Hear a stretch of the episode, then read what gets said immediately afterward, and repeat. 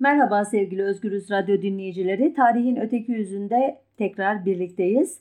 Yarın 1 Mayıs Dünya Emekçilerinin ve elbette Türkiye'deki bölgemizdeki tüm emekçilerin, işçi sınıfının e, mücadele, dayanışma ve taleplerini yükseltme günü. E, her yıl geleneksel olarak bu konuya ayırırdım e, 1 Mayıs'a yakın bir tarihe rastlıyorsa programım ama geçen yıl uzun uzun 1 Mayıs'ın tarihçesine ilişkin bir e, sohbet yaptığımız için sizinle bu sene bir başka konuya e, değinmek istedim. 17 günlük pandemi yasakları dolayısıyla iktidarın fırsat bu fırsattır diyerek içki satışlarını yasaklaması üzerine ülkede haklı olarak e, yaşanan tartışma ortamına bir arka plan bilgisi eklemek istedim. Konunun din meselesi, dini akideler, inanç meselesi olmadığını hepimiz biliyoruz ki biraz sonra anlatacağım tarih de bir anlamda bunu doğrulayacak. Esas olarak e, dini gerekçelerle toplumsal e, yaşamı kontrol etmek e, ve elbette bunun üstüne bir siyasi hegemonya kurmak, kültürel hegemonya kurmak ve bunun bir aracı olarak e, dinin hayatımızın her e, veçesini düzenleyen e, kurallar e, silsilesi olarak bir anlamda laikliğin altını oyacak şekilde alanının genişletilmesi mücadelesini veriyor iktidar. Bu yanı konunun siyaset bilimcilerini daha çok ilgilendiriyor. Ben izninizle tarihsel arka plana geçmek istiyorum. Alkol kelimesi Arapçadan geçmiş Batı dillerine bir şeyin özü, aslı anlamına gelen el-kuh sözünden türemiş. Alkollü içkilerin tarihi insanlığın tarihiyle yaşıt. Hatta e, İslam e, Diyanet İşleri'nin İslam Ansiklopedisi'nde e, içki başlıklı bir maddeyi okursanız orada dahi bu e, kabul edilen ve uzun uzun örneklendirilen bir konu. Mesela o maddede Nuh'un e, gemisindeki insanların şarap içerek hayatta kaldıkları, şarabı onların dünyaya yaydıklarının e, rivayet edildiği de anlatılıyor. Çeşitli dinlerin içkiye karşı tutumunu e, uzun uzun anlatmayacağım ama e, özellikle Hristiyan dininin şarabı ayinlerinin bir parçası yaptığını yani İsa'nın kanını sembolize eden çok önemli kutsal bir unsur haline getirdiğini biliyorsunuz. Yahudilikte de içki günah olarak kabul edilmemiş. Sadece sarhoşluk e, kınanmış gibi görünüyor. Diğer dinlerin e, içkiye karşı tutumu genel olarak sarhoşlukla ilgili ve daha da ileri gidersek sarhoşluk sonucu işlenen suçlar, kusurlar, e, günahlar daha çok e, konu edilmiş. İslamiyet e, konusunda biraz daha e, bilgi vermek istiyorum. Çünkü biraz sonra anlatacağım tarihçi esas olarak İslam e, dinine e, atıfta bulunarak e, yasaklamış alkollü içkileri. İslam dininin e, kutsal kitabı e, Kur'an'da içki yasakları ile ilgili e, dört e, surede ayetler var. Bunlardan Nah suresinin 67. ayeti, Bakara suresinin 219. ayeti, Nisa suresinin 43. ayeti ve Maide suresinin 90 ve 91. ayetleri kademeli olarak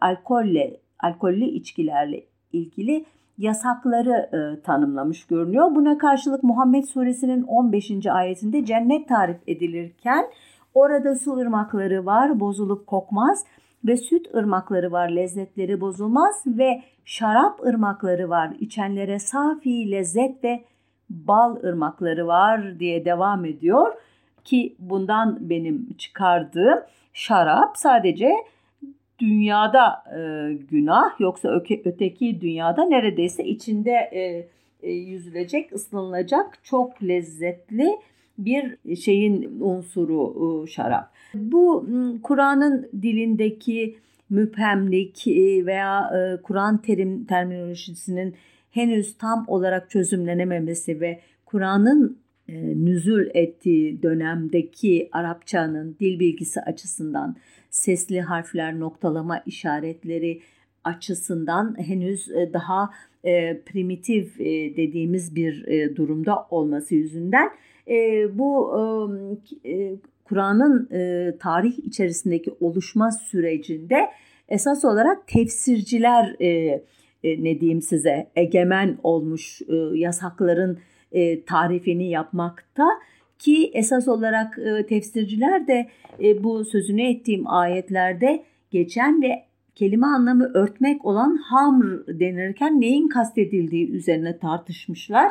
Sonunda Maliki, Şafii ve Hanbeli tefsircilere göre hamr, üzüm, ar, hurma, arpa ve buğdaydan elde edilen sarhoş edici içkilere denir denmiş ki bir diğer e, önemli mezhebi e, Sünniliğin Hanefi mezhebinin e, tefsircileri ise hamrı sadece üzüm suyundan yapılan alkollü içkilerle sınırlamışlar. Diğer e, e, tahıllardan e, yapılan alkollü içkilere nebiz demişler ve sonuçta sadece e, üzüm suyundan yapılanların içilmesinin günah olduğunu, diğerlerinin sarhoş olmadıkça e, içilmesinde e, bir e, mahsur görmemişler e, ki bu aslında ilginç bir e, husus. Osmanlı Devleti'ne gelince e, Osmanlı Devleti bir yandan Kur'an'ın ve işte e, sünnet ve hadis geleneğinin ve tefsircilerin, fıkıh uzmanlarının e, ortaklaşa oluşturduğu bir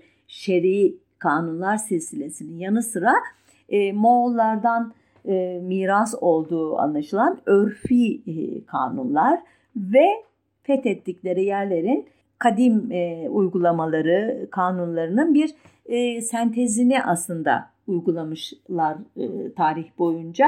Yani Osmanlı Devleti'ne e, bir şeri, şeriat devletidir deyip geçemeyiz. Nitekim biraz sonra anlatacağım e, olaylarda bunun bir kanıtı. Osmanlı Devleti'nin kurucusu kabul edilen Osman e, ve e, oğlu Orhan Beylerin içki içmediği ancak Bizans tekfurları ile birlikteyken onlara eşlik ettikleri rivayet olunur. Ki bunlardan Orhan Gazi Bursa'nın fethine katılmış olan Geyikli Baba adlı bir e, dervişe çok e, yakınlık duymuş ve fetihten sonra işte babanın içki içme alışkanlığı vardır diyerek kendisine iki yük araki yani rakı ve iki yük şarap yollamıştı. Aslında tam e, söz şöyle baba meyhordur deyu iki yük araki ve iki yük şarap yolladı diyor kaynak. E, Geyikli Baba da çeşitli kerametler göstermiş. O da hayatını böyle göya birbirlerine iyilik e, yapmakla geçirmiş falan. Biz de daha sonradan Noel Baba'ya alternatif olarak e, böyle altı çizilen bir e, karakter. 1352 yılında yine Orhan Gazi dönemindeki bir belgeye bakılırsa Ceneviz belgesine kendisine sundukları e, armağanlar arasında Cenevizlilerin Triglia yani e, bugün Zeytinbağı olan Mudanya'daki e, bölgenin şarabı varmış. Yine e, Ceneviz kayıtlarında e, o dönemde Anadolu'daki Türkmenler arasında şarap içme adetinin yaygın olduğu ve özellikle Batı Anadolu Türkmen beyliklerinin nadir şarap çeşitlerini ithal ettikleri anlaşılıyor. Yıldırım Beyazıt e, Bektaşi olmakla tanınır ve bu açıdan da adabınca içki içtiği e, söylenir Bektaşiler tarafından. Ancak e, meşhur bir anekdot da vardır. Çoğunuz bilirsiniz belki. Hani Bursa'da inşa ettirdiği Ulu Cami'nde ilk cuma namazını birlikte kıldıkları damadı Emir Şemsettin Buhari'ye nasıl iyi bir cami olmadı mı, güzel bir cami olmadı mı dediğinde Emir Sultan'ın pek güzel bir cami olmuş, pek süslü, pek güzel de demiş. Tek e, dört köşesinde birer meyhanesi eksiktir dediği rivayet olunur. Hani bu bir e, sitem midir e, diye e, düşünülebilir bu anekdot. Fatih Sultan Mehmet e, Osmanlı tarihinin en önemli figürlerinden biri olan Konstantinopolis'i fethederek e, Bizans'a son verdiği ne bildiğimiz bu önemli padişah Hristiyan kültürüne yakınlık duyan biri olarak tasvir ediliyor önemli araştırmacılar tarafından. Ancak kendisinin e, içki içtiğine dair herhangi bir e, kaynak yok. Sadece yemek listesinde istakoz gibi, midye gibi, balık gibi deniz ürünlerinin olmasından hareket ederek içkiye çok uzak durmamış olabilir diyenler var ki e, onun döneminde başlangıçta e, Müslümanlar belli kurallara uymak kaydıyla içki üretebilmiş ve içebilmişler. E, hatta o yıllarda e, Bizans'tan kalma çok ünlü meyhaneler de e, faaliyette imiş. Ki Fatih Sultan Mehmet'in divan katibi Şair Melihi'nin de bu Tahtakale'deki meyhanelerin müdavimi olduğunu yazıyor kaynaklar. Yalnız bütün bu e, olumlu referanslardan sonra e, şaşırtıcı gelebilir. E, Osmanlı Devleti'nde içki ilk yasağı yine Fatih Sultan Mehmet getirmiş ünlü kanunnamesinde şöyle diyor. Eğer bir regü hamr içse Türk veya şehirlü olsa kadı tazir ura iki ağaca bir akçe cürm alına. İster Türk ister şehirli yani Bizans ahalisinden olsun eğer hamr yani içki içer ise kadı ona ceza versin bir akçe cürüm ceza alınsın e, diyor.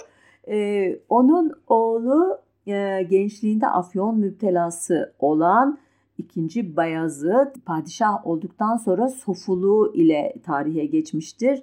Ne bileyim Ayasofya'ya eklenen e, e, unsurlar, e, minarelerden tutun e, babası e, Fatih Sultan Mehmet'in İtalyan ressamı Gentili Bellini tarafından yapılmış olan resimlerinin, tablolarının saraydan çıkarılarak haraç mezat e, satılması gibi e, ona e, atfedilen ne diyeyim muhafazakarlık örneklerinin yanında 1507 tarihli ünlü içki yasaknamesi de var. Ancak o da tazir, teşhir, tedip edilsinler diyor. Hatta gerekirse hapsedilsinler diyerek aslında daha çok para cezası veya falaka cezası işte işte başına bir pranga vesaire boyunduruk geçirip halka teşhir edilmesi gibi cezalandırma yöntemlerinden söz ediyor. Kanuni Sultan Süleyman dönemi ise imparatorluğun her iki yönde geliştiği ve gerçekten Batı ile ilişkilerinin de yoğunlaştığı bir dönem. Elbette aynı e, şeyde e, hızda öyle diyeyim Batı'ya ait unsurlarında örneğin içki e, çeşitlerinin de imparatorluğa yayıldığı bir dönem. Konumuz daha çok yasaklar kısmı olduğu için onlara ilişkin seyyah hatıralarından, e, mektuplarından örnekler okumayacağım size. Keşke okusam çok ilginç şeyler var ki Müslümanların da e, tüm şer'i kurallara e, e, ne diyeyim e, Şeyhülislam e, fetvalarına işte mahalledeki imamların kontrolüne rağmen e, yüzeysel olarak içkiye karşı olduklarını söylemekle birlikte bedava veya ucuz bulurlarsa çok sıkı bir içici olduğunu bu mektuplarda görebiliyoruz ki bu yaygın e, olmasa idi zaten Kanuni 1555 yılında e, içkiye karşı e, son derece sert bir e, ferman yayınlamazdı diye de düşünmek mümkün. Hatta bu yasağın ilk günlerinde şöyle bir olay olduğunu anlatıyor e, seyyahlardan biri. Yasağın devam ettiği diğer günlerde meyhanelere e, gelen Osmanlı Türkleri büyük bir tedirginlik ve korku içine girdi, içerler. Hatta gizlice evlerine götürüp evlerinde içerlerdi. Yakalandıklarında uygulanacak had cezası içen kişinin 80 veya 100 kere sopa ile dövülmesi idi. Eğer suç tekrarlanırsa had cezası da katlanarak uygulanırdı. Padişah şarap yasağına karşı öyle sert davranıyordu ki Kur'an'ın bu yasağına karşı gelmeye cüret edenlerin boğazlarına erimiş kurşun akıtılmasını bile emretmişti. Bu irade derhal tatbik mevkine kondu ve büyük bütün hükümdarlığı boyunca büyük bir titizlikle tatbik edildi. Ki bu yasağın ilk günlerinde İstanbul'a şarap yüküyle gelen gemileri de yaktırmış Kanuni bu e, anlatının sahibine göre. Kim derseniz bu kişi İsveç'in İstanbul elçiliğinde görevli aslen Ermeni asıllı Murat Dosson e, ya da Tosun Paşa diye kaynaklara geçmiş kişi onun sefaretnamesinde yazılıyor ki bu dönemde diyor şarap zevki ülkede epeyce yaygın hale gelmişti. Listede e, Gelibolu, Trabzon, Kandiye, Marmara, Sakız, Eğriboz, Midilli adalarının şarapları, misket şarabı, bal şarabı ki hidromel deniyormuş buna, Arap şerbeti, bira, konyak, vodka ve rakı bulunmaktaydı diyor Tosun Paşa. Ee, yani öyle yaygın iki ki e, Kanuni buna karşı çok sert bir tedbir almak e, zorunda hissediyor kendine ki onun döneminin ünlü Şeyhülislam'ı Ebu Suud Efendi de bu konuda birçok fetva yayınlıyor ki bunlardan biri aslında Hristiyanların cuma günü e, satmamak e, kaydıyla e, şarap getirebilecekleri, ithal edebilecekleri, içebilecekleri gibi yumuşak bir yan da içeriyor. Yani esas baskı Müslümanlara yönelik görünüyor ki bu da çok doğal imparatorluğun çok büyük bir gayrimüslim tebası var o dönemde. Onların dediğim gibi başta hani e, yerel e, kadim uygulamalara e, da kapı açan bir e, hukuk sistemi var Osmanlı'da. Tekrar e, devam edersek e, 2. Selim e, döneminde e, İsmail e, Hamid Danişment e, babanız e, merhum şarabı yasak ettirmişlerdi. İnşallah sizin zamanınızda da bu yasak sürer e, temennisinde bulunan Rumeli ve Anadolu kazaskerlerini e, kendisinin içki düşkünlüğünü ima ediyor diye görevden aldığını ancak e, Müslümanların bulunduğu yerlerde şarap taşınmasını ve meyhane açılmasını yasakladığını, yasağın vergi kaybına neden olduğu anlaşılınca da gayrimüslimlere içki izni verdiğini söyler. Ki e, 2. Selim'in ölümünün hamamda içki alemi sırasında mermerde kayarak yararlanması e, yüzünden olduğunu söyleyenler de vardır e, ölümünden kısa süre önce aşırı içki yüzünden sağlığı bozulduğu için ay şu işret ve sağ sözden bir külliye el çektiğini yazanlarda. Torunu 3. Mehmet Müslümanlara içki yasağı getirmeye yeltendiğinde e, halktan öyle bir tepki gelmiştir ki sonunda geri adım atmak zorunda kalmıştır. Ancak 3. Murat döneminde yasak gayrimüslim mahalleleri dışında devam edecektir ki 1576 tarihli bir fermanında şöyle diyor 3. Murat İstanbul kadısına buyurdum ki tabi sadeleştirerek okuyorum. Langa yakınlarında olan mahallelerden İnebeyi, Bedii, Katip Kasım ve Şeyh Ferhat mahalle halkı meclisleri devlete başvurup kafirlerin evlerinde meyhaneler açtıklarını, sarhoşların hamama giden kadınlara yapıştıkları, Müslümanların namaz ve yatsı namazına gittiklerinde bazılarının küfürlerine maruz kaldıkları, ırzına geçildiği, bu nedenle kavga olup kan çıktı diye böyle devam ediyor, ediyor, ediyor ve sonunda diyor bu yüzden e, İslam mahallelerinde yaşayan kafirlerin evlerinde meyhane açılmayacağını buyurdum. Özellikle hamama giden hanımlara, mescide giden Müslümanlara, sarhoşlar tarafından zarar verilmeyecektir e, diyor. İslam mahallelerinde büyük yollar ve özellikle mescitler civarında Müslümanların geçtiği yollar üzerinde olan meyhanelerin tamamı kapatılacak. Ayrıca Müslümanlara da hamr satışı yasaklanacaktır diyor. Bu fermandaki bu nerelerin yasak olduğu e, meselesini aklınızda tutun. Çünkü bunlar esas e, olarak sonuna kadar neredeyse Osmanlı'nın e, uygulanacak yasak mekanları. Ancak buradan neyi anlıyoruz mefhumu muhalifinden? Müslümanlara da içki satışı yapıldı ve Müslüman mahallelerinde de içki tüketiminin olduğu görülüyor. Bu döneme şahit olan Gerlach adlı bir seyyah 1575 e, yılında diyor ki Türkler içki içerlerse eğer memur olanlar memuriyetten atılıyorlardı. Diğerlerine de diyor 60-70 değnek ceza veriliyordu diyor. Ama sopa cezası paraya da çevrilebilirdi diyor. Ancak diyor yüksek mevkide pek çok Türk'ün gizlice şarap içtiğini fakat herkesin gözü önünde içmekten kaçındıklarını da yazıyor. Yine o dönemin seyyahlarından Alman Der Schwam İstanbul'da diyor o dönemde şarap içilen birçok meyhane vardı. Meyhaneleri Rum ve Yahudiler işletirdi.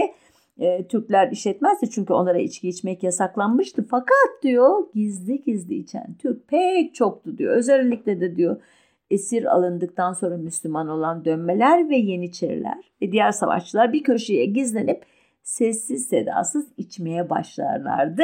Yakalanırlarsa da dayak yerler.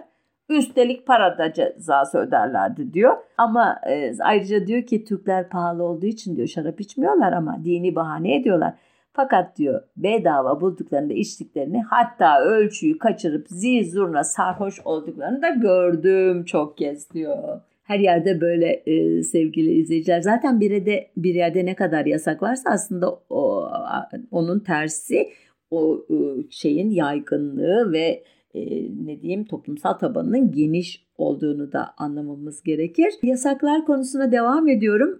Siz o e, seyyahların kısacık aktardığım parçalarından ne kadar içki tüketiminin yaygın olduğunu zaten hayal meyal çıkarmışsınızdır. Biraz sonra aslında Evliya Çelebi'ye atıfta bulunarak biraz daha açacağım o konuyu. Ama 1. Ahmet e, içki yasaklarını kararlılıkla uygulayan bir padişah olarak geçmiş. 1606 e, yılında İstanbul Kadısı'na gönderdiği bir fermanda e, İstanbul'da gizli ya da açık rakı üretilmemesini, sadece uyarılmakla kalmayıp gizlice yoklanmasını bu imalathane olduğu sayılan veya şüphelenilen yerleri yine de devam ettikleri görülürse halka ibret için seyrettirilmesini sonra e, hapsedilmesini e, emrediyor fermanında. Daima tarihi de bu döneme ait bir e, bölümünde 1613'te diyor şeriatı canlandıran ve kötülüklerin düşmanı olan dindar padişah 1. Ahmet fitne ve şer'e sebep olan Hamr dedikleri bütün rezillikleri İslam ülkesinden tümüyle kaldırdı diyor. E, küpleri parça parça edilen meyhaneciler işsiz kalıp meyhanelerini kapattılar. Zararına bakmayıp kazancından geçip nice yük akçe getiren Hamr emaretini, emanetinde kaldırdı padişah diyor yani içki gümrüğünü.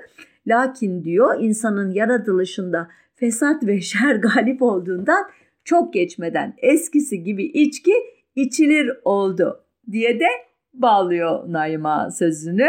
1618'de genç Osman'da e, içki yasakçısı kendi iyi bir içkici olan 4. Murat'la bu yasaklama işi zirveye çıkıyor. Özellikle İran ve Avusturya savaşları, e, Yeniçerilerin disiplinsizlikleri, toplumsal bozuklukların artması, yangınlar, kıtlıklar ki anlatmıştım bunu bir programda e, bir e, kısmını kısmen de olsa Celali isyanları ile ilgili programımızda bulup orada dinleyebilirsiniz bu dönemin sıkıntılarını. Bu dönemde padişah e, konuyu içki ve tütün yasayla bir başka e, şeye ne diyeyim taşıyor. Sanki onlar neden olmuş gibi bu olaylara. Bunun yanına bir de kahvehaneleri bilirsiniz yasaklamasıyla meşhurdur. Ki 1634 yılında yayınladığı ferman şöyle. E, bu gece yatsı namazından sonra Eyüp'e kadar ne kadar meyhane varsa yıkılmasını Bostancılar Ketüdası'na emreylemişimdir.'' kimseye ifşa eylemesin. Sonra tamam oldukta halk ne der bildiresin ve zinhar olmaya ki şehir içinde meyhane anlar rızam yoktur anlara tembih idesin. 4. Murat'ın bu yasakları kontrol etmek için tebdili kıyafetle geceleri sokakları gezdi. Hatta Bursa'ya kadar falan gitti ve e, içki içtiğini gördü kişileri bizzat cezalandırdığı, öldürdüğü e, de rivayet olunur. Ancak kelleyi kaybetme korkusu bile içkicileri caydıramamış. İçkiciler alemlerini boğaza açıldıkları sandallar içinde yapmışlardır ki Ayyaşların piri diye bilinen Bekri Mustafa'nın da onun döneminde yaşadığını hatırlatalım. Hatta bu konuda fıkralar vardır Bekri Mustafa ile padişahın işte e, göya bir sandalda karşı karşıya gelip de e, bu e, tebdili kıyafet içinde e, padişahı fark etmeyen Bekri Mustafa'nın ona söylediği enteresan sözler falan şimdi orada vakit kaybetmemek için e, sadece hatırlatıp geçiyorum. Gelelim 4. Mehmet e, Avcı e, Mehmet e, dönemine 1648'de tahta çıkıyor 1693'te e, ölüyor kendisi. Yasak sıkı sıkıya e, onun döneminde de devam ediyor ki ekonomik kayıplar göze al, e, alınarak Hamr emareti yine e, kapatılıyor. Demek bir ara açılmış onu söylemeyi unuttum. E, yine meyhaneler yıktırılıyor. E, İstanbul dışında da e, uygulanıyor ki Bursa kadısına gönderilen bir fermanda e, Edirne, e, işte İstanbul, Bursa gibi yerlerde e, uygulamalarına bakılırsa hepsi gerçekten çok sert bir şekilde e, uygulanmış görünüyor onun döneminde. Ancak yine onun döneminin e, vakanüvisi silahtar fındıklıklık, fındıklık ah Mehmet A. Enteresan bir ismi var özür dilerim okurken şaşırdım. Şöyle bir e, şey e, anlatıyor.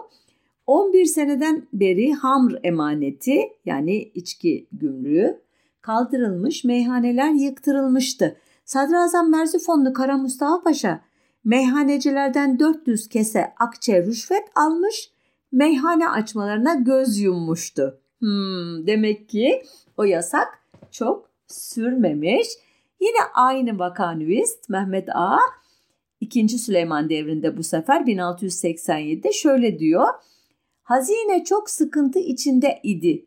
İçki yasağı kaldırıldı, hamur emaneti yeniden kuruldu. Meyhanelerde tütün içmeye izin verildi ve ayrıca tütüne vergi kondu diyor ki bu tarihten itibaren devletin ekonomisi düzelince içki konusunda sert tedbirler alınacak ve e, devletin e, hazinesi bozulunca içki yasağı gevşetilecekti. Çünkü içki, tütün ve kahveden alınan zecriye vergisi hazinenin çok önemli bir gelir kalemi idi. E, zecriye vergisinden söz etmişken e, şunları hatırlatayım. 16. yüzyıl sonrası zecriye adıyla bir vergi e, yoktu sadece. Onun yanında şire vergisi, şire ya da bağcı hamr, monopoliye, dönüm resmi, resmi meyhane, bağ resmi ve günah resmi e, ki adıyla resim e, vergi demek. Bir dizi e, vergi vardı e, içkiden e, ve şaraptan veya diğer sarhoş edici e, müskirattan e, alınan ki bunlar 1592 yılında Zecriye vergisi adı altında toplanmıştı. Bu e, vergide e, bir kalkacak ondan sonra Tanzimat'tan sonra da bir başka ad altında devam edecekti. E, bu dönemlerin en önemli kaynağı e, Evliya Çelebi'ye geldik e, nihayet. E, seyahatnamesinde şöyle bir bölüm var e, okuyorum. İstanbul'un dört çevresinde meyhaneler çoktur ama çokluk üzere Samatya kapısında, Kum kapıda, Yeni Balık Pazarında, Un kapanında, Cibali kapısında, Fener kapısında, Balat kapısında ve Hasköy'de bulunur. Karadeniz boğazına varınca her iskelede meyhane bulunur ama Ortaköy, Kuruçeşme, Arnavutköy, Yeniköy, Tarabya, Büyükdere ve Anadolu tarafında da Kuzguncuk, Çengelköy, Üsküdar ve Kadıköy'de tabaka tabaka meyhaneler vardır. Evliya Çelebi'ye göre o yıllarda şehirde 2623 meyhane varmış. Buralarda da 11639 kişi çalışıyormuş. Çelebi içkinin katresi haramdır diyor ancak devletin sadece Galata'dan 70 bin kuruş hamr içki vergisi topladığını da yazıyor. Ee, toplumsal huzursuzlukların artması savaşlar, Osmanlı-Rus-Avusturya, Osmanlı-İran savaşlarının ard arda yaşanmasıyla 1746'da e, içki yasağı e, yeniden e, e, katılaşıyor öyle diyeyim size ve İstanbul ve çevresine bir damla rakı ve şarabın sokulmaması e, buyruluyor. E, sadece e, İstanbul'da bulunan Hristiyan e, devletlerin sefaret e, mensupları, onların tercümanları, elçileri vesaireleri devletçe belirlenecek e, ve miktar olarak e, tüketimlerine ucu ucuna yetecek kadar e, şarap getirme iznine sahip oluyorlar. Bu da göya Bostancıbaşı'nın e, kontrolünden geçecek ve dışarıya e, satılmayacak. Ancak e, Bostancıbaşı'nın e, bir süre sonra bu içki e, işte ithalatı sırasında bir dizi yolsuzluk yaptığı anlaşılıyor ki Rodos'a sürülüyor galiba ceza olarak. Dönemin vakanüisti e, Cabi Said Efendi bu yasağın nasıl delindiğini şöyle anlatıyor. Sultan Selim ne kadar meykede var ise kapattı. Şarap rakı ve onlara benzer ne kadar içki varsa hepsine şiddetle yasak etti. E, yasağa rağmen içki kullanmaya devam eden birkaç kişi idam olundu. Rumlara ve Ermenilere patrikleri, Yahudilere ise haham başıları, Müslümanlara içki vermemeleri ve satmamaları için muhkem tembih ettiler. Aksi takdirde idam olunacaklarını bildirdiler. Ayaşların hali kötüleşti ama çok geçmedi el altından içki satanlar peyda oldu. Mesela bir adam eline bir bülbül kafesi alıp sokağa çıkar, sorana bülbülümü gezdirmeye giderim derdi. Ama kafesin içine bağırsak konulmuş, bağırsaklar da rakı ile doldurulmuştu. Kafesin ağırlığından şüphelenen zabıta herifi yakalamış rakıyı meydana çıkarmıştı. Bazıları ise işçi, çamaşırcı, kefere karıları tedarik etmişler. Bekar çamaşırı getirip götürmek bahanesiyle çamaşırların içinde gizli rakı ve şarap getirmişlerdi. Teneke boru satan Yahudiler türedi. Boruların içi rakı ve şarap dolu. Erbabına rastladıklarında içindekini sunar, yabancılara ise satılık değildir, ısmarlamadır derlerdi. Müptelalar evlerinde, bahçelerinde imbikler kurup kendi içkilerini kendileri yapmaya başladılar. Sultan Bayezid tarafındaki imbikçilerde imbik kalmadı. Halil İnalcık'a göre de e, Tanzimat e, döneminde e, herkesin gelirine göre vergi ödemesi ilkesi fakir köylüyü daha az ödeyeceği için memnun ederken bazı kitlelerin memnuniyetsizliğine ve isyanına neden olmuştu ki bu isyancılar arasında bağ sahibi olan çorbacılar ve zengin Hristiyan köylüler e, şarap ve rakıdan e, geçimini sağlayanlar vardı. Çünkü e, onlardan alınan vergiler artmıştı. Buna karşı çıkıyorlar ve vergi ödemek istemiyorlardı. E, hatta iş bir ara öyle büyümüştü ki e, başı bozuk Arnavut askerlerin de çatışmaya katılmasıyla birçok köy yanıp yakılmıştı Balkan e, bölgesinde. Sorun e, iç mesele olmaktan çıkıp e, Rusya, Fransa, Avusturya devletlerinin e, ilgi alanına girmişti. Onlar notalar vermişlerdi ve e, Osmanlı'nın iç işlerine müdahale etme e, olanağı bulmuşlardı. Aynı şekilde Nisan 1841'deki Niş isyanında da isyancıların 5 temel başlıkta toplanan şikayet konularından ikisi içki e, vergileri ile ilgili idi. Hızlıca ilerliyorum farkındaysanız ama zaman e, hızlıca akıyor maalesef. E, kanto, revü, sinema ve tiyatro gibi batılı tarzda eğlencelerle birlikte halkın e, içkiyle daha yoğun bir şekilde çalışması kendisi de ayaşlık derecesinde içki müptelası olan Abdülmecit devrinde oldu biliyorsunuz. 1839-1861 tarihleri arasındaki bu dönem tanzimat e, reformları ile e, şekillenmişti. Levanten e, denilen işte doğuda yaşayan batılılar diye tarif edeceğimiz o çok ilginç özel e, kesimin yaşam tarzları e, geniş halk kitlelerince olmasa bile devlet ricali ve aydınlar tarafından taklit edilirken e, geleneksel e, işte meyhanelerin, kahvehanelerin yanı sıra e, baloz denilen konsumatrisli meyhaneler, e, içkili, müzikli, revülü kafe şantanlar açıldı bu dönemde. E, batılılaşma sürecine paralel olarak gayrimüslim ve Müslüman aileler arasında e, ilişkiler sıklaştı. Ev içi ve ev dışı eğlencelerin niteliği değişmeye e, başladı.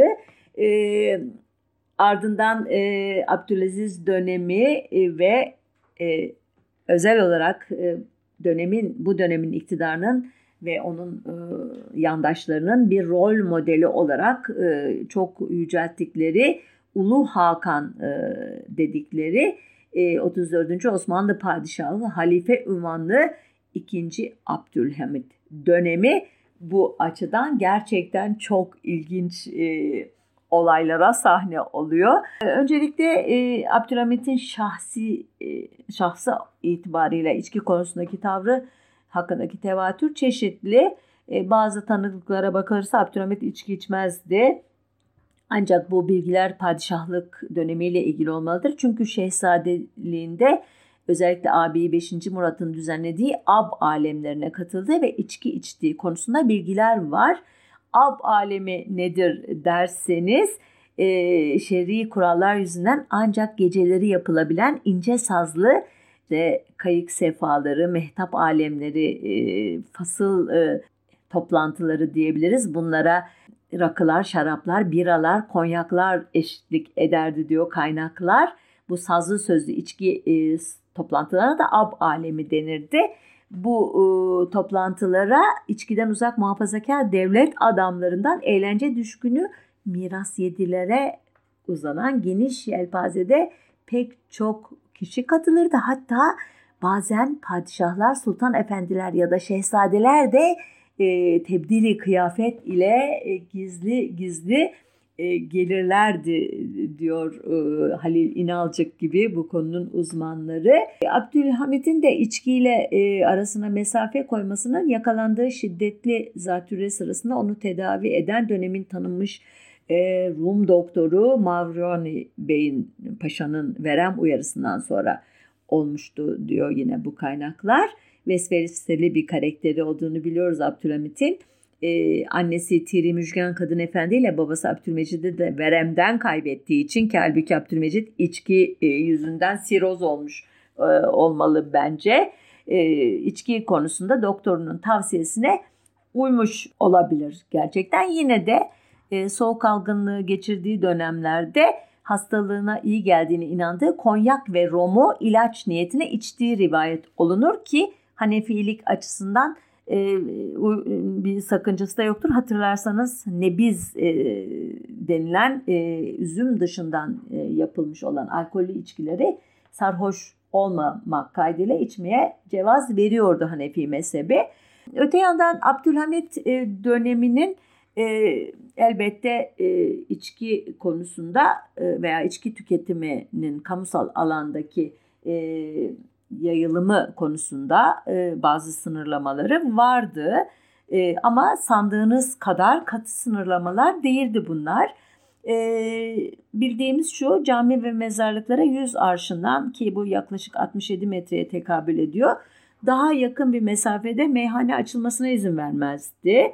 Buralara e, sade e, e, Müslümanların e, gitmesi konusunda ciddi bir e, yasa yok. E, hatta Meşrutiyet ve Cumhuriyet döneminin unutulmuş gazetecilerinden Ahmet Cemalettin Saraçoğlu'na göre Abdülhamit dönemi etliye sütliye karışmayan vatandaşlar için kocaman bir meyhane idi. Göksu ve Kağıthane e, mesireleri de açık hava meyhanesine dönmüştü. E, aynı şekilde halk tarafından meyhanenin alafrangası denilen gazinoların ilk örnekleri de 2. Abdülhamit döneminin sonlarına doğru İstanbul'da açılmıştı. Ki bunlar arasında Galata'daki Arkadi Gazinosu, Pangal Hamami'nin karşısındaki Dimitri'nin gazinosu, Haydarpaşa'daki Emperyal Bahçesi, Karaköy'deki Filipin gazinosu, Bayazıt'taki Kadir Paşa Hanı'ndaki Fix gazinosu ve Tophane'deki Alkazar Amerikan gazinosu çok ünlüydü. Bunların hepsi de gerek nefis mezeleri gerek hanende ve sazendeleri ve gerekse servise sundukları zengin içki çeşitleriyle İstanbul'un e, eğlence hayatının önemli parçalarıydı.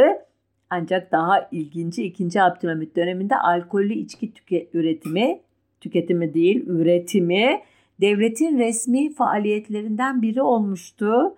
Ki bu konudaki ilk adım 1880'lerin ee, başında o yıllarda Konya'ya bağlı olan Niğde'nin Fertek kaza, kasabasında üretilen Fertek rakısı idi. Bu rakının yanı sıra Trakya'nın ünlü Mürefte rakısı çok e, popülerdi. Abdülhamit'in tam 32 yıl boyunca baş mabeyincisi olan ve arada Maliye Nazırlığı da yapan Sarıca Ragıp Mehmet Paşa tarafından Tekirdağ yolu üzerinde Umurca çiftliğinde Osmanlı'nın ilk rakı fabrikası kurulmuştu. Ki Umurca rakısı halk arasında öyle tutulmuştu ki 1878'de devlet e, borçlarının ödenmesi için 6 değişik verginin birleştirilmesinden oluştuğu için rüsumu sitte yani 6 vergi diye anılan verginin en önemli kalemini bu rakıdan alınan vergi oluşturuyordu. Abdülhamit döneminin diğer ünlü rakıları da Erdek Düzü, Deniz Kızı, Bozcaada Tenedos rakılarıydı. Ee, 1897'de İktam gazetesinde çıkan bir ilana bakılırsa halis üzümden istihsal olunan erdek düzü dünyanın her cihetinde bir hakkın kesbi şöhret etmiştir. Tamı tatlı, sıhhate nafi, baş ağrıtmaz ve hararet vermez ve vücudu kuvvetlendirir, iştahı açar idi. Abdülhamit dönemi e, bira e, üretimi ve tüketimi açısından da çok ilginç bir dönem. İsviçreli Bomonti kardeşlerin 1885'te Şişli'de bira imalathanesi kurması, 1890'da bu imalathanenin ürettiği halis Osmanlı birasının satışa sunulması, bu tesislerin 1902-1905'te modernize edilerek Bomonti Bira Fabrikası adıyla geçmesi de Abdülhamit zamanında olmuştu. E, lokanta ve meyhanelerde olduğu gibi birahanelerde de müşterilerin çeşidi ve kişiliğine göre ünlenenler vardı. Mesela e, Signor Nicoli'nin İsviçre birahanesine Anadolu Demiryolları Müdürü Monsieur Hugen'in devam ederdi. Herkes bilirdi yani onu orada bulacağını. E, Signor Yanni'nin Viyana birahanesi çoğunlukla Alman, Avusturya Macaristanlıların gittiği yerdi. E, Alman subaylar e, burayı asker niyetine bok denilen büyük bira bardaklarının dizildiği bir tür e, yüksek komuta merkezine dönüştürmüştü. E, e, vefazatın anlatımıyla bunlar. Yani'nin Strasbourg birahanesinde ise Galatasaray Lisesi'nin Fransız öğretmenleriyle Paris gazetelerinin muhabirlerini görmek olağandı. Tepe başındaki Çardaş birahanesi, Lala birahanesi, Union Fransız'in karşısındaki Kohut birahanesine ise Levanten ve gayrimüslim aileleri giderdi ki ilk sinema gösterisi de 1897 yılında Galatasaray'daki Sponek birahanesinde düzenlenmişti. E, Abdülhamit döneminin e, de aslında içkinin sadece meyhanelerde, birahanelerde, gazinolarda tüketildiğini düşünüyorsanız yanılırsınız. Çünkü ilk baskısı 1883'te yapılan ve çok tutulan Ev Kadını adlı yemek kitabının 34. bölümü e, rakı içmemeyi nasihat ederek başlıyor ama ardından ama ille de içecekseniz Avrupa'dan ithal kötü ispirtolarla yapılan ve sağlığa çok zararlı olan rakıları içeceğinize benim tarifim üzerine evinizde rakı üretin onu için diye devam ediyordu. Ardından da basit bir imbik yapımı, iki tip rakı yapımı ki mastika ve düz rakı diyor kitapta ayrıntılarıyla anlatılıyor ve bu düzenekle şıra ve şarap üretimi yapılabileceği de hatırlatılıyordu.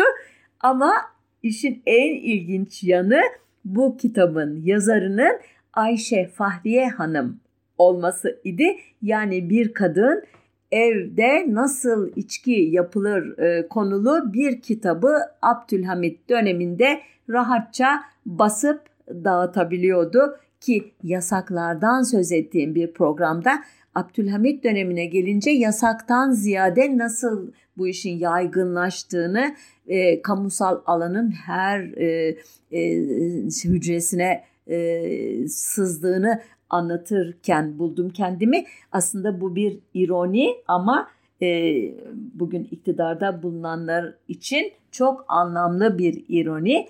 E, Abdülhamit'in Davetlisi olarak 1898'de ikinci kez İstanbul'u ziyaret eden Kaiser II. Wilhelm şerefine verilen yemeğin e, menü e, yani menüsünü bulmuştum. Birçok yemek ismi e, sayıldıktan sonra ilgimi çeken punç adlı bir içkinin olmasıydı listede ki bu rom, konyak, su ve limonla yapılan bir İngiliz içki, içkisi. Bazı kaynaklar 1850'lerde geldi İstanbul'a diyor ama 1815'teki ee, bir belgede de geçmesinden e, çok daha eski olabileceği anlaşılıyor e, Osmanlı ülkesine gelişinin. Şimdi bu liste üstelik dönemin gazetelerinde yayımlanmış. Fakat e, gaz, e, listede olmamasına rağmen bu ziyaretin musa, mutfak harcama listesini araştırmış bir akademisyen. O da diyor ki e, konyak, rom, şampanya, beyaz ve kırmızı şarap ile bira gibi içkiler de tüketilmişti bu ziyafet sırasında diyor ki anlıyorsunuz 2. Abdülhamit huzurunda da çok değer verdiği bir konu ve onun mahiyetinin içki içmesinden rahatsız olmamış ki onun döneminde de sadece içki içtiği için cezalandırılan hiç kimse yok. Sadece içki ve ondan doğan sarhoşluk ve sarhoşluk yüzünden işlenen suçlarla ilgili kayıtlar var. Ee, Evliya Çelebi'nin sözünü ettiği e, o bölgelerdeki e, meyhanelerden 500 kadarı e, devam ediyormuş bu dönemde ama bunun nedenini anlamışsınızdır. Da, batı tarzı daha başka tarzdaki eğlence mekanları meyhanelerin yanı sıra e, halkın ilgisini çeker olmuş. İşte o dönemde de e, eski e, dönemlerde olduğu gibi çeşit çeşit meyhane olduğunu anlıyoruz. Gedikli meyhaneler, ruhsatlı olup seçkinlerin gittiği yerler, avamın ve katip takımının gittiği koltuk meyhaneleri, gizlice içki satılan bakkallar ve manavlar ki bu yasak buralarda içki satımı 1861 tarihli bir yasaknamede e, görülüyor bu. Küplü meyhaneler içkinin küplere konduğu meyhanelerin adı. Ayaklı meyhaneler ise bellerine sardıkları koyun bağırsaklarından yapılmış içki tulumlarıyla seyyar e, dolaşan işbilir esnaf ki bunu da hatırlarsanız e, e, biraz önce anlatmıştım. E, bu e, meyhanelerde e, İtalyanca sakallı adam e, anlamına gelen barba terimiyle tarif ediliyor meyhane ustaları. İşte aşçılar, mezeciler, e, maşrapalarla şarap dağıtan miçolar, bilbul, bilbul, özür dilerim, bülbül çanağı denen kadehler, dört kaşlı denen akşamcı ağlar, tezgah alemleri, efendime söyleyeyim, sarhoşlara gitme vaktini haber veren çıngıraklar, ateş oğlanları, bunlar yalnız e, çubuk ve nargileleri ateş koymaya yetinmiyorlarmış. E, cilveler, işveler ve rakslarla da e, meyhanelere bağlamakta işlev görüyorlarmış müşterilerini ki Evliya Çelebi'nin anlattığı e, e, dönemde işte bunlar süslü kıyafetler, kadife tasmalı takunyalar giyerler, saçlarını omuzlarını döver, lüleleri yanaklarını okşarmış. E, meyhanecilik işi esas olarak başta dediğim gibi gayrimüslimlere has. Rum, Ermeni ve e, e, asıllı patronlar ama Kıptiler de e, saki olarak içki dağıtanlar olarak e, ilave oluyor bu kadroya. En iyi sakiler sakızlı Rumlardan çıkarmış. E, makbul bir sakinin yüzünde diyor Evliya Çelebi Halep çıbanı, başında hiçbir yara bere et beni bulunmaması, dişlerinin temiz ve sağlam, dudaklarının kırmızı, ağzının ancak çorba kaşığı girebilecek kadar küçük, kirpiklerinin uzun ve kıvrık, parmaklarının uzun ve ince olması. Anlata anlata bitiremiyor Çelebi. Terbiyeli, güzel huylu, sır tutar, duyduklarını işitmez, gördüklerini bilmez, sezdiklerinin farkına varmaz olması lazımdı diyor ki bu e, meyhanecilik geleneği elbette e, Evliya Çelebi'nin döneminden sonra bazı değişiklikler geçirmiş idi ama esas e, şeyiyle hatlarıyla bu miras Abdülhamit e, döneminin sonlarına kadar ayakta kalmıştı.